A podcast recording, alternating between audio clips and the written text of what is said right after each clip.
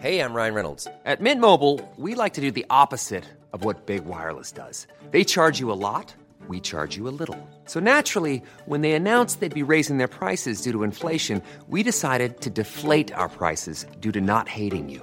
That's right. We're cutting the price of Mint Unlimited from $30 a month to just $15 a month. Give it a try at mintmobile.com slash switch. $45 upfront for three months plus taxes and fees. Promo rate for new customers for limited time. Unlimited more than 40 gigabytes per month. Slows. Full terms at mintmobile.com.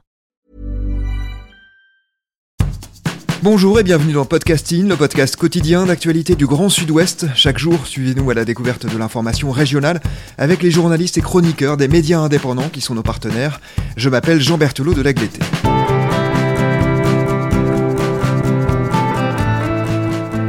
L'épisode du jour est très particulier car il ne va pas s'appuyer sur un article ou un reportage paru chez un de nos partenaires. Il est un hommage rendu à un homme qui aura marqué le journalisme en Nouvelle-Aquitaine. Joël Aubert a disparu la semaine dernière. Il était le fondateur d'Aki.fr, ancien directeur de la rédaction de Sud-Ouest. Il aura marqué des générations de consoeurs et de confrères par sa bienveillance et son amour du journalisme, par son caractère visionnaire aussi, lui qui a monté le deuxième pure player d'information de France. Nous allons vous parler de Joël avec quatre de ses collaboratrices et collaborateurs, de ce qu'il appelait sa petite équipe d'Aki. Bonjour Julie Allo. Oui, bonjour. Vous êtes euh, responsable administrative et commerciale chez Aki. À votre côté, Johan Denechaud, bonjour. Bonjour. Johan, vous êtes euh, journaliste pour Aki.fr. Bonjour Solène Méric. Bonjour Jean. Vous êtes de l'aventure Aki depuis plus d'une décennie et vous en êtes euh, rédactrice en chef. Et enfin, bonjour à vous, Julien Privat. Bonjour. Vous êtes également journaliste pour Aki. Je précise que vous vous situez toutes et tous à un endroit différent de notre région et que cet enregistrement se déroule à distance. Et je vous remercie énormément d'être avec nous en dépit de l'émotion qui est la vôtre, euh, évidemment. Avec vous, nous allons donc parler de Joël, mais puisque ce podcast est dédié aux médias de la région et à celles et ceux qui les font, nous allons aussi tenter de comprendre l'importance de son travail et la manière dont il a influencé nombre de journalistes en Nouvelle-Aquitaine.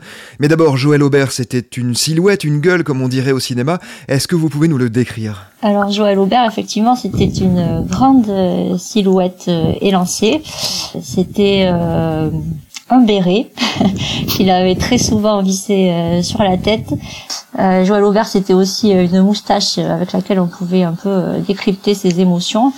Euh, quand il était un peu triste ou déçu, elle tombait, mais ça c'était pas souvent, c'était plus souvent un petit frétillement parce qu'il était content et enthousiaste de ce qui se passait autour de lui.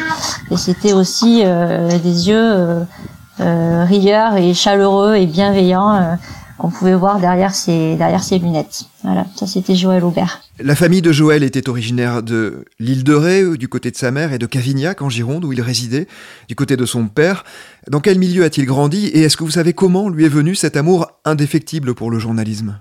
Le milieu dans lequel il a grandi était bien sûr très éloigné du, du journalisme. Il a, il a grandi euh, euh, bah, à Cavignac surtout, il arrivait à l'âge de 6 ans à Cavignac. Donc euh, voilà, dans un territoire euh, rural, un petit village, des vignes, des vergers.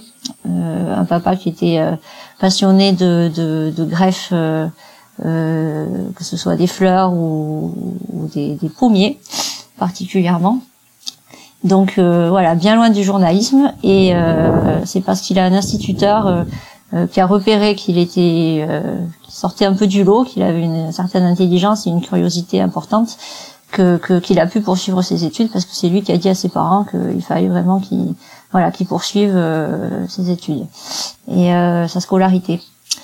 Quant à son amour du journalisme, en fait, c'est par le biais du sport, en fait, que c'est que c'est venu à lui, parce qu'il écoutait les matchs de rugby à la radio. Et il suivait ça avec euh, une passion folle, euh, à la fois pour le sport en lui-même, mais aussi pour tous ces hommes, surtout hein, à l'époque, qui, euh, qui commentaient le sport, qui commentaient les matchs et qui arrivaient à faire vivre l'intensité d'un match par les, par les ondes de radio. Donc en fait, c'est comme ça qu'il s'intéressait au journalisme. Il s'est dit un jour, moi aussi, je, je serai de cela avec mon micro au bord du terrain, à raconter ce qui se passe dans le monde de l'Ovalie et, et, avec les joueurs, les grands joueurs des équipes euh, nationales ou locales aussi d'ailleurs. voilà, c'est ça qui lui a mis le pied à l'étrier du journalisme. Moi, de son enfance, il m'avait, il m'avait donné deux trois, deux trois indications. Peut-être que tu, tu le savais aussi, mais on avait été ensemble avec Joël du côté de l'île de Ré. en fait, je l'avais laissé au, pont de l'île de Ré puisque il avait une maison familiale à la flotte, à la flotte en Ré, et il m'avait montré, tu vois, là-bas, mon grand-père donc je ne sais plus si c'était du côté de sa mère ou de son père, mais mon grand-père était pêcheur du côté de de, de, euh, la Vendée, donc euh, tout ça. Donc il me montrait les côtes vendéennes à, vue d'œil, et c'était même ça, ça l'avait fait. C'est ce côté humain peut-être qu'on retrouvait chez lui parfois euh, dans ses rencontres, etc. mais au niveau allez, j'allais dire de l'agriculture, de la pêche. voilà, il, avait toujours ce côté passion. Il aimait raconter et il aimait même raconter sur lui parfois quelques anecdotes. Moi, il m'en a partagé quelques-unes en, voiture quand je le véhiculais sur des lieux de reportage.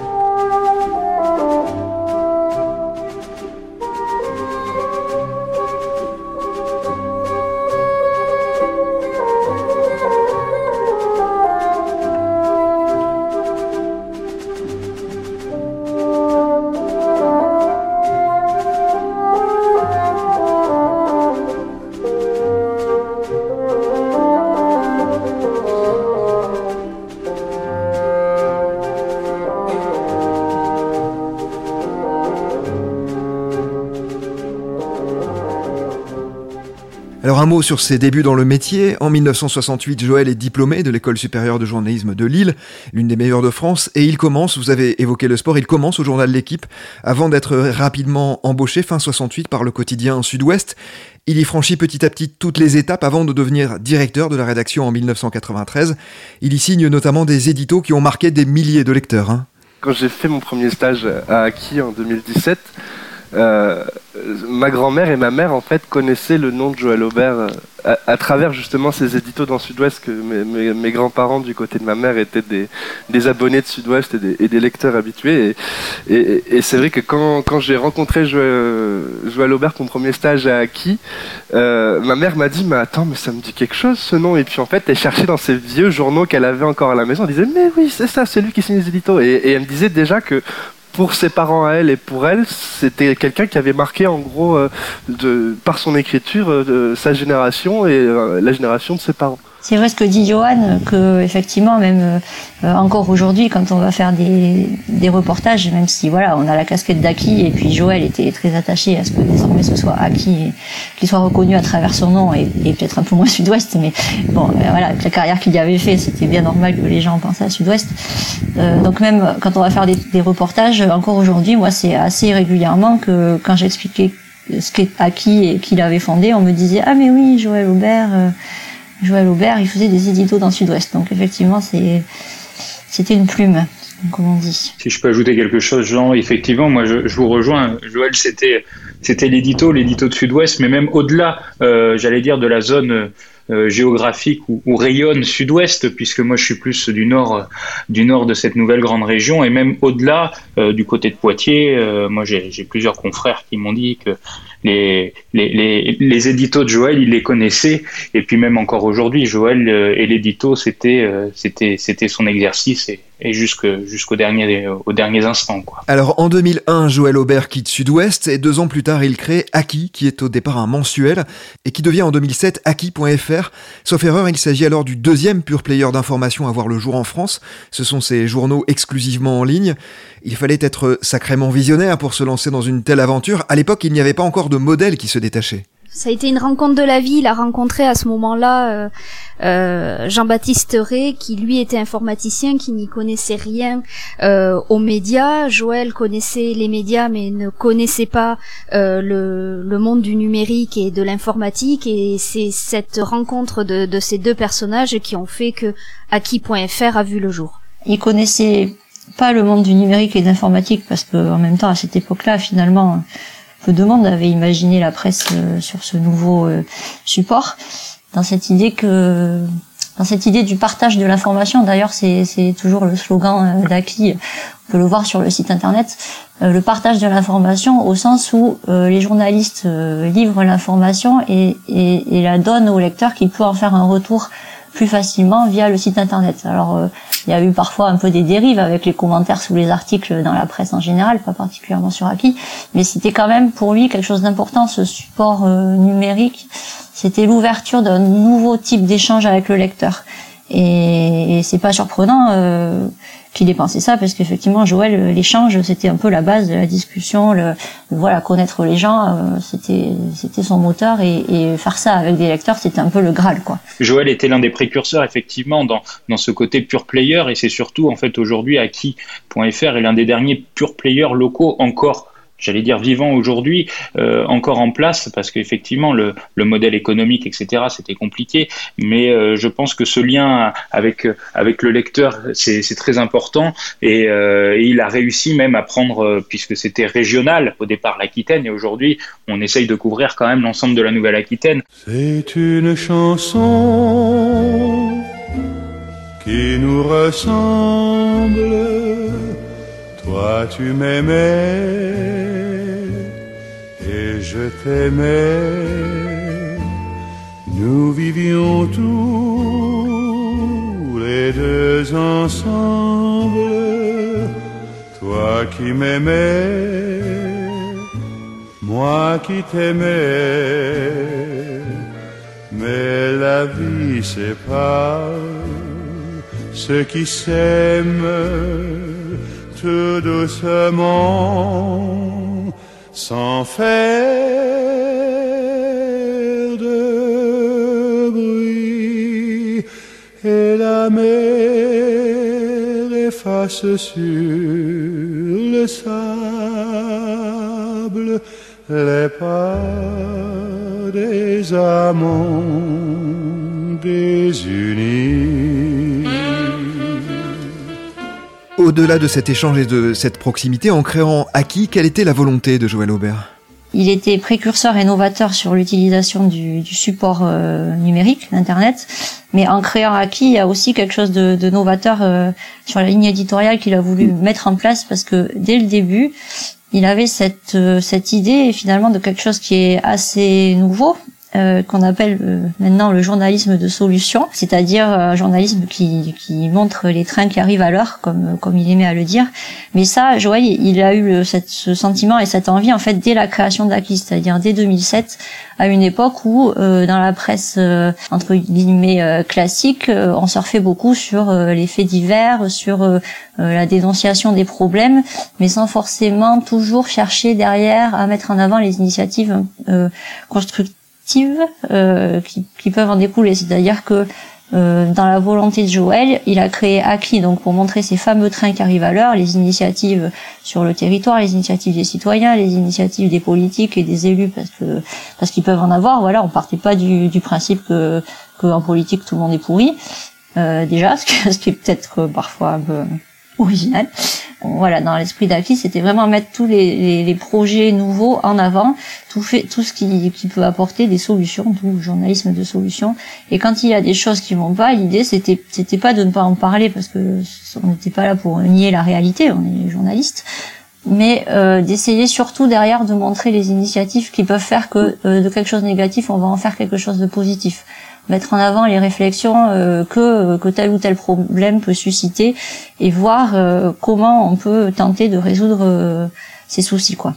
C'était vraiment voilà une idée du journalisme de solution et, et en ça aussi c'était novateur euh, à l'époque. Je vais même compléter euh, en disant que dès la création en 2003 de, du mensuel acquis, c'était déjà son idée puisque euh, quand on feuillette les, les, numéros qui ont été édités, il n'y a aucun moment du fait divers. On est vraiment dans ce déjà là, au départ dans ce journalisme de, de solution. Très bien. Au fil des années, quels ont été les principaux écueils pour Acquis puis pour Acquis.fr euh, alors les écueils, euh, bah, c'est comme le disait tout à l'heure, euh, je crois Julien, il y a le l'écueil principal, c'est le, le, modèle économique de la presse numérique, c'est-à-dire savoir si on veut une presse, enfin savoir.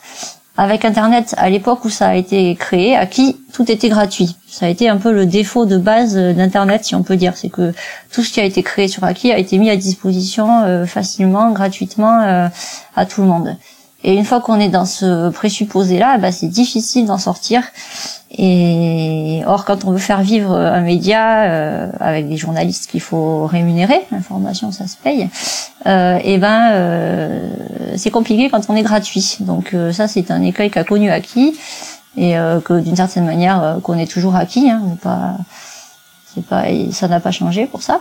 Mais malgré tout, on est toujours là c'est le principal euh, frein. Euh, voilà. Après, quand on veut se, se, se développer euh, à l'heure de la grande région, en, étant géographiquement nos, nos, frontières aussi de, de médias, c'est pareil, ça reste difficile quand on a peu de moyens de financement. Donc l'aspect financier et économique, c'est c'est effectivement l'écueil principal d'acquis, mais pas pas uniquement. C'est une question qui est délicate pour beaucoup de de sites euh, de médias en général d'ailleurs et de médias sur internet euh, en particulier. Et quand ils sont gratuits encore plus pour rejoindre ce que disait Solène, au niveau du, du gratuit, euh, Joël avait essayé de, mettre en place une, un acquis Bordeaux Métropole. Donc, euh, bon, comme son nom l'indique, c'était sur, sur, sur la métropole bordelaise. Et, euh, et là, là-dessus, on avait un modèle qui était un peu payant. C'était un essai, donc de 2015 à 2018.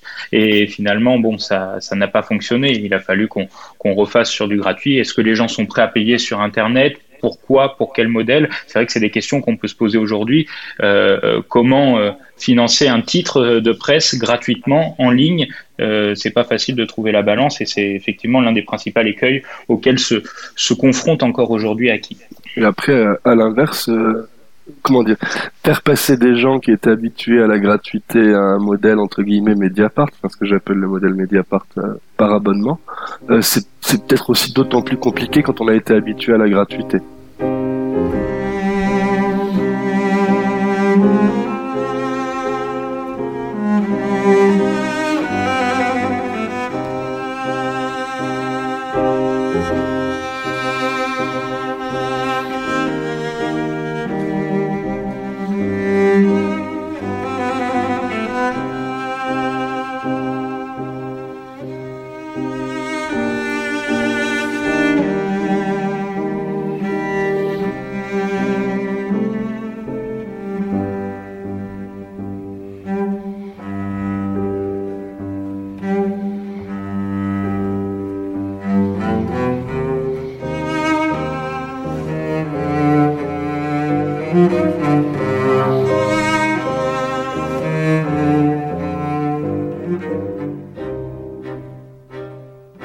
Même si tout n'a pas été simple, on, l'a compris, un hein, 13 ans après sa création en tant que pure player, Aki ne cessait d'être une satisfaction pour Joël.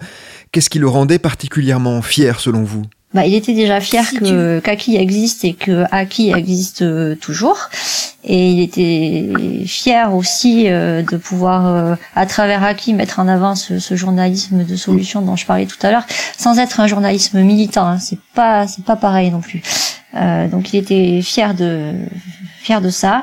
Il était fier de ses équipes, je crois, euh, de ceux qui travaillent euh, actuellement, mais aussi de tous ceux qui y ont travaillé avant. Et, et ils sont très très nombreux parce que Aki.fr c'était un lieu de formation quelque c'est toujours un lieu de formation quelque part parce que ça, ça faisait partie des grands dadas de Joël que d'être un passeur de son métier, c'est-à-dire de recevoir euh, de nombreux stagiaires ou jeunes journalistes au sein de l'équipe d'Aki et de les former un peu selon sa vision du métier et avec toutes les qualités qu'il pouvait avoir en termes voilà de d'humanisme, de bienveillance, mais euh, quand même de, de, lucidité et de il n'y avait pas de naïveté quoi chez Joël non plus.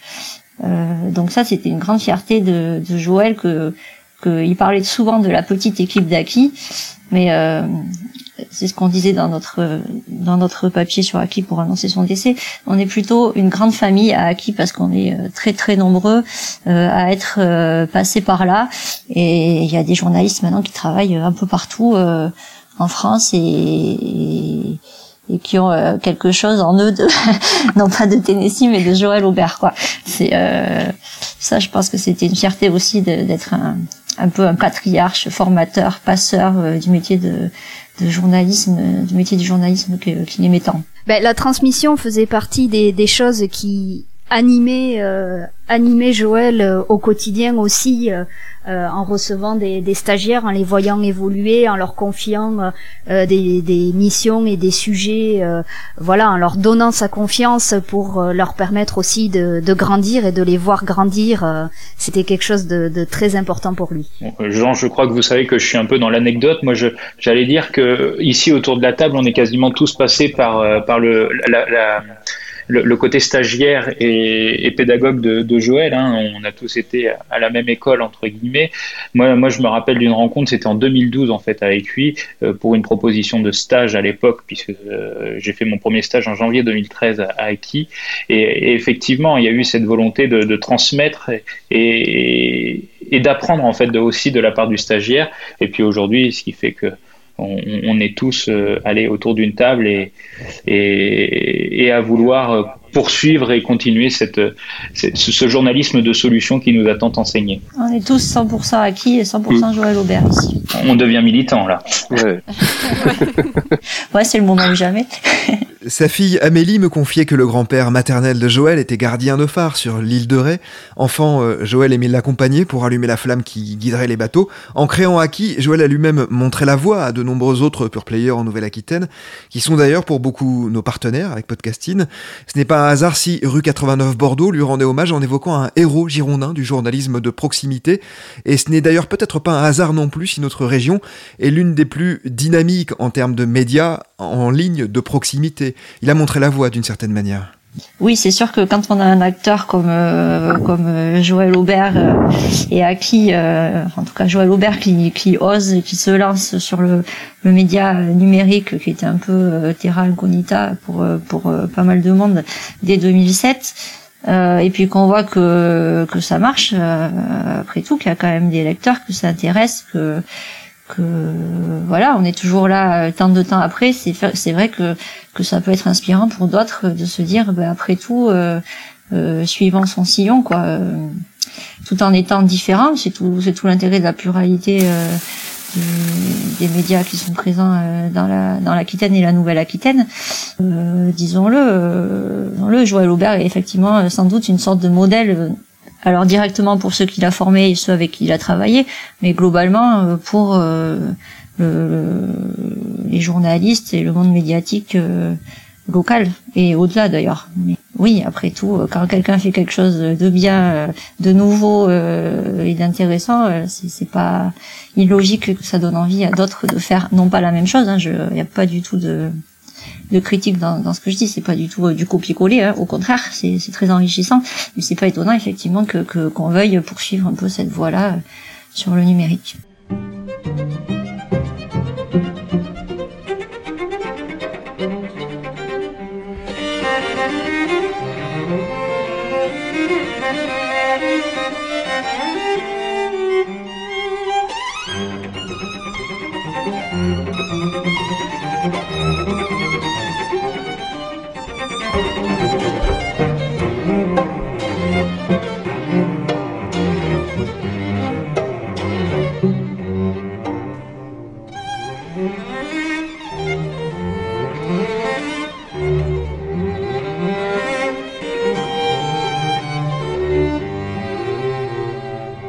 À la mort de Joël Aubert, les hommages ont été multiples et surtout unanimes. Tout le monde a salué un immense journaliste, mais aussi un homme très bienveillant. Comment se caractériser cette bienveillance? Pourquoi a-t-il tant marqué les jeunes générations en particulier? En fait, c'est assez étrange. là, je vais prendre mon exemple personnel. Quand, je l'ai rencontré sur le premier stage, Déjà, quand, je suis arrivé dans le bureau, j'avais, vu Julie qui m'a dit, ah, il, est dans le bureau juste derrière, vous pouvez aller le voir, on se voyait encore à l'époque. Et, et, en fait, je suis rentré dans le bureau et j'ai vu ce grand monsieur euh, tout sourire, euh, au-delà de, la, de, sa carrure qui est quand même, qui était quand même, enfin, il était assez élancé, enfin, assez grand. Euh, c'est, quelqu'un qui avait une aura particulière. Je sais pas si vous voyez ce que je veux dire. Enfin, c'est, il, il dégageait. Enfin, moi, je le trouvais hyper chaleureux en fait quand je me suis installé. J'ai vite accroché au personnage et je pense que je suis pas le seul dans, ce cas-là à, avoir été absorbé par cette espèce de chaleur humaine, de cette figure paternaliste, enfin d'une gentillesse, d'une gentillesse incroyable. Et puis enfin et en plus de ça, c'est un puits de science. Enfin l'entretien, on a, ce que j'en avais déjà discuté avec d'autres confrères et concerts.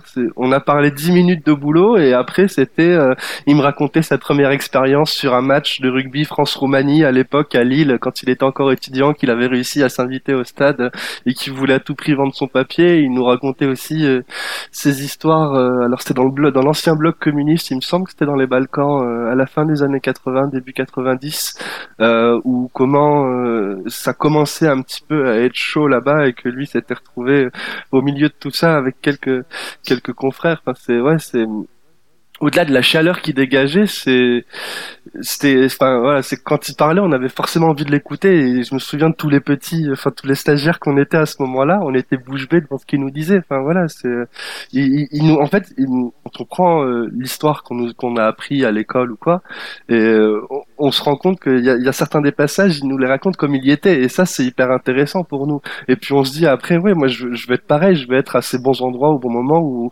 enfin peut-être façon de parler, mais c'est quelqu'un de très inspirant en tout cas. Euh, la bienveillance se caractérisait bon, déjà dans son dans son physique, c'est peut-être mais quand on regarde euh, tendrement et, euh, et forcément, comme disait Johan, c'est vrai que la première impression quand on quand on rencontrait Joël, c'est quand même se dire ah ben c'est quelqu'un de gentil. Bon, et a priori les gens préfèrent les personnes gentilles que, que les, personnes méchantes. Donc c'était déjà un atout. Et après, euh, effectivement, il, il, savait marquer les, les jeunes, comme l'a dit Johan, parce que parce qu'il avait une expérience de fou, donc euh, il pouvait vous raconter des, des anecdotes euh, à l'appel. Il pouvait et puis toujours toujours avec euh, oui mais bienveillance c'est je me répète mais même s'il y avait quelque chose qui, qui n'allait pas dans, dans vos papiers ou ou dans la manière euh, dont vous, les avez écrits c'était jamais euh, une critique cassante quoi. Ça allait être quelque chose du genre ah ben tu pourrais peut-être le tourner comme ça ou est-ce que tu es sûr que ou voilà c'était plus c'était vraiment du conseil et pas de la de dire euh, euh, ben non c'est mauvais, il faut tout recommencer quoi. C'était plutôt euh, vraiment sous le, ton du conseil et, encore une fois de de la bienveillance, c'est-à-dire je te conseille ça parce que ce sera mieux pour toi, pour ton papier, et non pas je te conseille ça parce que ça colle pas du tout avec la ligne éditoriale d'Aki et que ça ne me plaît pas. Point. Joël, c'est un côté aussi paternaliste avec nous tous. Voilà, toujours à à vouloir euh, nous, nous faire euh, grandir et évoluer euh, dans nos métiers, quoi. Oui, là autour de la table, vous avez ma petite Solène, mon petit Johan, mon petit Julien et ma petite Julie, quoi. Déjà, c'est pareil, ça. Voilà. Ça pose un ton. J'allais rajouter au niveau de, de son charisme, parce qu'effectivement, Johan disait qu'il dégageait quelque chose. Moi, c'est vraiment quelque chose qui m'avait marqué la première fois que je l'ai vu. Bon, avec le petit quart d'heure habituel, puisque Joël était ponctuel, euh, mais mais mais pas tellement en fait. Mais euh, et, donc euh, bon, je l'avais attendu. Je ne savais, je ne savais même pas à quoi il ressemblait physiquement puisqu'on s'était entretenu au téléphone avant et en, fait ben, en le voyant arriver j'ai tout de suite deviné que c'était lui bon déjà il avait un tas de journaux sous le coude et puis et puis son béret on m'avait dit qu'il en, portait souvent un. Donc voilà, bon. Et puis Joël, je sais pas, quand on le rencontre, on, se rappelle de ce qu'il nous a dit, de ce qu'il nous dit, et, on se rappelle de lui, tout simplement. Je pense que dans les rapports et les relations qu'il avait avec chacun, euh, notamment les, jeunes journalistes, il a encouragé, euh, entre guillemets, leur euh, vocation, si on peut dire, aussi en s'appuyant sur leur propre qualités d'abord et leur, leur propre centre d'intérêt et, et d'abord les faire aller vers ce vers quoi ils aimaient ou ils avaient envie de parler pour essayer après d'élargir un peu le champ de voilà du travail de journaliste parce qu'on ne fait pas que ce qu'on aime quand on est journaliste. Mais je pense qu'il y avait un peu de ça aussi. Enfin, euh, quand euh, Johan parle de sa première rencontre et qu'il lui a parlé de sport, bah c'est pas innocent quand on connaît Johan. Moi, j'avais fait des études euh, des études de, de droit européen avant, pas grand chose à voir, et on a pas mal parlé d'Europe et un des premier sujet qu'il m'a confié, alors je sais plus si c'était lors de mon stage, parce que comme tout le monde, j'ai commencé par un stage à Aki ou un petit peu plus tard, euh, c'est d'aller euh, au Parlement européen à Strasbourg rencontrer les députés européens. Ça, ça vous donne envie de continuer le métier quand même. Voilà, ce, ce genre de choses. Pour confirmer ce que disait Solène, il était curieux de tout. Effectivement, moi, il m'avait parlé des Girondins de Bordeaux, alors qu'effectivement, son sport, c'est plutôt le rugby, même s'il a suivi les Girondins et qu'il allait en tribune euh, quand il était au grand quotidien, comme il aimait le dire. Mais, mais voilà, c'est sûr qu'il s'adapte. Moi, il s'intéressait à, à, ce qui se passait à Poitiers.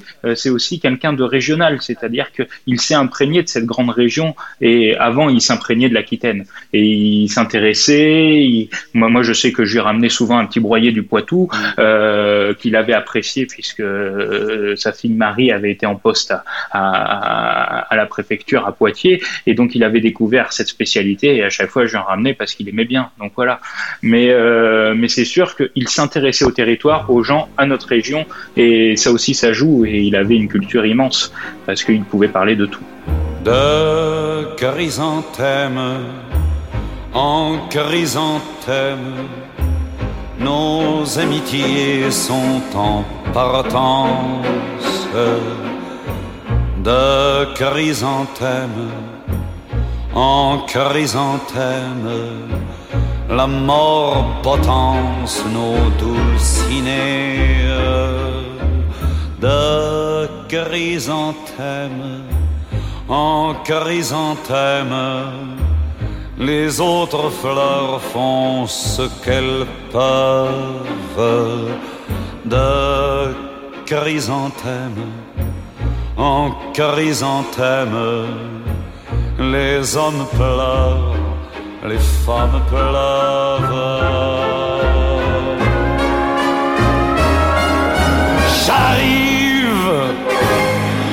J'arrive, mais qu'est-ce que j'aurais bien aimé encore une fois traîner mes os jusqu'au soleil, jusqu'à l'été, jusqu'au printemps, jusqu'à demain. Alors parmi les hommages que j'évoquais, il y a celui de Jean-Marie Dupont, ancien président de la Société des rédacteurs du Monde, qui distinguait chez lui deux qualités essentielles pour un journaliste, une grande capacité d'émerveillement et une grande capacité d'indignation.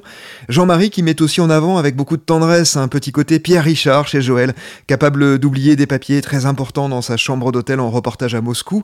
Ça vous parle aussi cet aspect-là de sa personnalité? Tellement. J'aurais tellement d'anecdotes à raconter euh, sur son côté euh, Pierre Richard, euh, voilà, de, de l'oubli de téléphone portable, de chargeur au bureau, à, à, à l'oubli de, de clés. Bon, euh, c'est ça fait partie du, du personnage. Moi, je crois qu'à propos de téléphone portable, nous avons roulé quelques kilomètres avec un téléphone sur le toit de la voiture. Il était toujours là quand on s'en est aperçu. Après, effectivement, euh, oui, c'était quelqu'un de euh, d'étourdi euh, par Mm. moment. Quand il était fatigué il était d'autant plus. Sur ce qui est de la fa- faculté d'émerveillement bah euh, oui c'est ce que c'est ce que disait Ju- aussi Julien juste avant. Enfin euh, parce qu'il était émerveillé de tout que finalement il s'intéressait à tout. Si si quelque chose ne, ne lui avait pas plu il aurait fait comme tout le monde il s'en serait détourné. Euh, lui tout tout l'enchantait euh, euh, à peu près euh, toutes les personnes qu'il rencontrait il trouvait chez eux euh, quel- quelque chose euh, auquel s'accrocher et s'intéresser euh, oui, voilà, il s'émerveillait autant des gens que de la nature aussi. Il a fait de beaux éditos. euh, C'était les, sur Aki, euh, les, les humeurs euh, saisonnières. Il a fait de beaux éditos sur euh, sur la contemplation de la nature euh, au mois de février, au mois de décembre, à Noël, tout ça, tout ça. Oui, capacité d'émerveillement, on peut pas, on peut pas le nier. Et l'indignation aussi. Moi, je l'ai peut-être moins vu, mais c'est vrai que parce que c'est vrai que que quand quelque chose l'agaçait, bah voilà, ça l'agaçait et puis euh, il, il se balançait sur ses pieds là, la moustache, comme je disais au début, euh, qui euh, qui, qui montrait qu'il y avait quelque chose qui n'allait pas. Et mais il savait passer à autre chose quand même. Euh, J'ai l'impression. C'est pour ça que je retiens plus l'émerveillement, mais l'indignation forcément quand on est des fois journaliste, on est face à des situations qui qui nous déplaisent. Donc euh, voilà, Joël aussi. Et mais il savait faire avec. Il savait euh, comment dire euh, ça rejoint peut-être le côté journaliste du positif. Il, il, savait du coup essayer de chercher les solutions ou les gens qui pouvaient faire en sorte que son indignation euh, soit un peu euh, apaisée en se disant que que il y a des choses qui vont pas, mais il y a des gens qui essaient de faire en sorte que les choses qui ne vont pas s'améliorent. Voilà, dans ce sens-là. Mais effectivement, il pouvait s'indigner, bien sûr. Et peut-être pour illustrer ton propos, Solène, on peut parler, tu sais, de. Moi, il m'avait expliqué euh, la Nationale 10 qui passait par son, son village, Cavignac, et son combat avec la sécurité routière, le, le combat pour cette déviation, et aujourd'hui, ce qui est la Nationale 10, cette, cette deux fois deux voies qui passe en dehors de Cavignac, mais, mais euh, et son implication auprès de la, de la sécurité routière, auprès de l'opération Casse pas. Euh, moi, je sais qu'il m'en avait parlé en voiture. C'était c'était encore un sujet euh, qui, qui allait bien euh, au, au, moment où il en parlait, et il m'en avait discuté. Il était très indigné au départ, et en fait, il a trouvé une solution et pour justement aller répondre à cette indignation. Et il se battait, euh, oui, il était indigné, mais il était indigné et il cherchait des solutions aux, problèmes. D'où le journalisme de solution, je pense. Une indignation comme moteur, alors à ce moment-là, oui. Un peu comme aussi euh, parmi les combats qu'il a eu, entre guillemets, c'était sur le, la protection du littoral et, euh, et, sa manière de combattre, ça a été en faisant son métier et, et en allant euh, faire des papiers sur les gens qui justement combattaient pour que la loi la MIACA c'est-à-dire la loi qui, protège le littoral de, construction, euh, voilà, soit soit votée et, et que, mette en avant lui, par son métier de journaliste, des acteurs qui avaient permis euh, cette protection euh, de l'environnement euh, de la côte. La mer qu'on voit danser le long des golfes clairs à des reflets d'argent à la mer, des reflets changeants sous la pluie. La mer au ciel d'été confond ses blancs moutons avec les anges si purs à la mer bergère d'azur infinie. Voyez, près des étangs, ces grands roseaux mouillés. Voyez,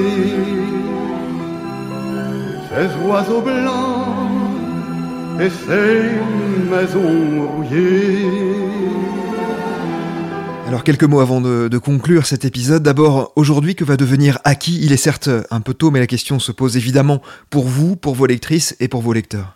Alors effectivement, euh, il est un peu tôt, euh, mais ce qu'on peut dire, c'est que nous, en tant qu'équipe de rédaction, bah, on est toujours là et combatif et, on va poursuivre notre métier parce que Joël l'aurait pas entendu autrement. Euh, Aki, euh, Aki va, va se poursuivre. Enfin, on est effectivement dans une période un peu de, transition. Il va y avoir des choses qui vont qui vont changer puisque le le, président euh, de la société à qui est décédé. Donc forcément, déjà de, ce point de vue-là, il va y avoir des choses qui vont changer. Ça va sans doute entraîner d'autres modifications sur Aki, mais le, but euh, et l'objectif de tout le monde. Euh, que ce soit euh, les journalistes euh, ou, ou, même des associés, c'est bien qu'Aki poursuive son chemin parce que euh, parce qu'en soi c'est un média qui est intéressant et qui mérite de vivre et que euh, en plus c'est le projet de Joël et qu'on a tous à cœur de faire vivre la mémoire de Joël et euh, et ce, ce journal auquel il tenait tant donc ça, euh, c'est certain qu'on va pas laisser tomber et que Aki ne va pas s'arrêter du jour au lendemain. Après, pour ce qui est plus précisément des, des modalités euh, éventuelles de changement qui pourraient intervenir ou pas, c'est bien sûr trop tôt pour en parler. Il y avait même des projets que Joël avait qui, qui pourraient se mettre en place. Euh, bientôt. Ou, mais voilà, tout ça c'est un peu tôt. Mais Aki, Aki restera et il restera le plus longtemps possible et avec en acceptant tout le soutien possible euh, des acteurs autour de nous, bien sûr. Enfin, et c'est sans doute ma question la plus difficile, je vais vous demander ce qu'il vous restera de Joël Aubert. La transmission lui était si chère, quelles valeurs vous resteront tout particulièrement? Moi, je pense que c'est l'humanisme de Joël, euh, le, côté humain. Euh, effectivement, il s'émerveillait de tout et surtout, en fait, des humains, de ses rencontres avec les gens. Moi, je l'ai accompagné sur plusieurs lieu de reportage et c'est ce que je vais en retenir. Moi, je faisais de la vidéo pour Aki et même si Joël n'était pas un homme de la vidéo, en fait, il restait un journaliste, un très bon intervieweur et quand on lui passait le micro, et eh ben, il y, avait ces moments de vie qui, que, que j'ai immortalisé en filmant avec lui et ça ça c'est ce que je vais retenir de lui ces moments de vie ces échanges avec avec des, des personnes qui euh, ne voyait pas forcément le, le, le, bout du, du, tunnel puisqu'il se lançait parfois en agriculture et c'était compliqué. Euh, on, on, le sait, on, on, le voit souvent, mais euh, en fait, ben, ils participaient à leur, leur bien-être, ce petit sourire. Moi, je me rappelle avoir été en reportage un 1er mai, voir des gens en fait qui bon, était un peu mitigé parce que ben, il tâtonnait, il, bon, il ne joignait pas les deux bouts, et en fait, ben, on leur a apporté un peu de bonheur et ils nous ont livré ce bonheur, et, c'est aussi ces moments de partage et d'échange qu'il arrivait à, aller à faire naître, à, à, mettre en ambiance dans, dans, les reportages et qui se retranscrivait sans doute dans, dans ce qu'il écrivait après. L'humanisme, effectivement, c'est le mot. Euh je pense qui est sans doute revenu le plus, même dans les hommages sur les réseaux sociaux en parlant de Joël. C'est vrai que euh, voilà, c'est c'est la qualité qui ressort le plus. Euh, on peut aussi euh, retenir du point de vue plus professionnel vraiment sa passion pour le pour le métier de journaliste et pour le journalisme en général. Lui, il, il avait ça chevillé au corps et à l'âme. voilà, c'était vraiment une passion et une passion donc pour les gens qui, qui rejoint le côté humanisme, une passion lui qui, qui, lui permettait d'assouvir une très grande curiosité. C'est peut-être le troisième mot qui, qui, qui me viendrait à l'esprit. Humanisme, passion et, puis curiosité insatiable, quoi. Toujours euh, vouloir euh, aller voir ce qui se passe, aller rencontrer des gens, comme vient de le dire euh, Julien, euh, savoir euh, pourquoi ils sont dans tel projet, comment ils comptent faire, qu'est-ce qui les a menés là, mais mais mais tout ça effectivement dans une manière d'interviewer les gens qui, qui étaient presque plus de l'ordre de la de la discussion, mais toujours très pertinente à la fin pour avoir quelque chose qui se tient qui se tient parfaitement du point de vue journalistique quoi. Moi, je compléterais avec bienveillance et amour des gens. Alors, ça rejoint ce que disait tout le monde, mais euh, et on le voit à travers tous les hommages qu'il y a eu, c'est que quelle que soit la personne, euh, il a donné de, de, de, la bienveillance et de l'amour aux gens et il a laissé euh, une trace, euh, quelle que soit la rencontre qu'il a pu faire euh, dans sa vie et quelle que soit la personne que c'était, que ce soit un stagiaire ou un politique ou n'importe qui, en fait, il, quand il passait par là, on s'en souvient la passion, la curiosité, l'humanisme, la bienveillance, ça c'est sûr, ça, le définit bien. Après, euh, c'est quelqu'un, euh, je trouve, qui avait vraiment foi en la jeunesse. Enfin, il, tant qu'il arrivait à transmettre ses valeurs et que nous on était réceptifs à tout ça, à, à, cet humanisme, à cet altruisme un petit peu, et puis ce, ce petit morceau de sa personnalité qu'il était, qu'il essayait de nous, nous, inculquer, c'est que c'est vraiment quelqu'un qui avait grande foi euh, en la jeunesse, puis on, on, le voit par le, le nombre de jeunes, enfin là, euh, nous compris qui avons qui avons commencé ici, enfin on s'en amusait même pendant une période avec Julie, euh, on, qui, qui, avait imaginé un slogan allez à qui votre avenir est réussi, je crois que c'était quelque chose comme ça que tu disais Julie, et, et ouais, c'est voilà, c'est cette passion qu'il arrivait à transmettre à tous ces jeunes qui débarquaient dans son bureau, dans son équipe. C'est aussi quelque chose qui font ce qu'il est aujourd'hui, enfin qui marque beaucoup en fait. Au-delà de cet humanisme, cette bienveillance, cette passion, cette curiosité, ouais, c'est c'est il y a pas beaucoup de monde aujourd'hui. Enfin, on est une société très vieillissante qui fait, qui fait confiance en la jeunesse pour le, lui faire faire ses premiers pas comme lui le fait, en tout cas. Enfin, nous accompagnant, nous, en prenant vraiment par la main. Et, euh, et ça, c'est quelque chose. Enfin, qui, qui, le caractérise aussi très bien, je trouve. Avant de conclure cette émission, j'aimerais simplement ajouter un mot à titre personnel, dire quel plaisir j'ai eu à fréquenter Joël dans les dernières années de sa vie et à constater surtout son amour inextinguible et renouvelé pour la presse et pour l'avenir de celle-ci. Il aura été le premier à qui nous avons demandé d'être partenaire de podcasting et le premier à accepter avec un grand enthousiasme et en nous donnant des conseils très précieux. Nous l'en remercions du fond du cœur. Merci aussi à ses filles, Amélie et Marie, qui nous ont aidés à préparer cette émission et ont choisi les musiques qui nous ont euh, accompagnés. Nous pensons bien à elles et à leur famille. Enfin, un très grand merci à vous quatre, Julie Allo, Johan Denéchaud, Solène Méric et Julien Privat. Nous vous souhaitons beaucoup de courage et de très belles aventures à vous et à toute la grande équipe d'Aki.fr.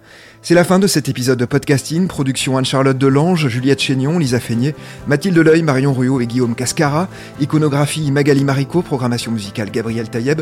Réalisation Olivier Duval. Si vous aimez podcasting, le podcast quotidien d'actualité du Grand Sud-Ouest, n'hésitez pas à vous abonner, à liker et à partager nos publications. Retrouvez-nous chaque jour à 16h30 sur notre site et sur nos réseaux sociaux, ainsi que sur ceux des médias indépendants de la région qui sont nos partenaires. Retrouvez-nous aussi sur toutes les plateformes d'écoute, dont Spotify, Apple Podcast ou Google Podcast. Podcasting, c'est l'actu dans la poche.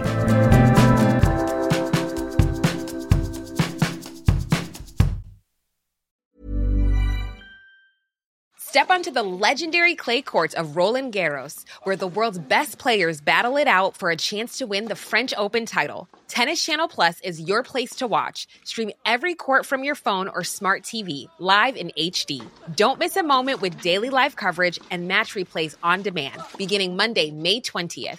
Be there for all the unforgettable moments. Stream now with Tennis Channel Plus.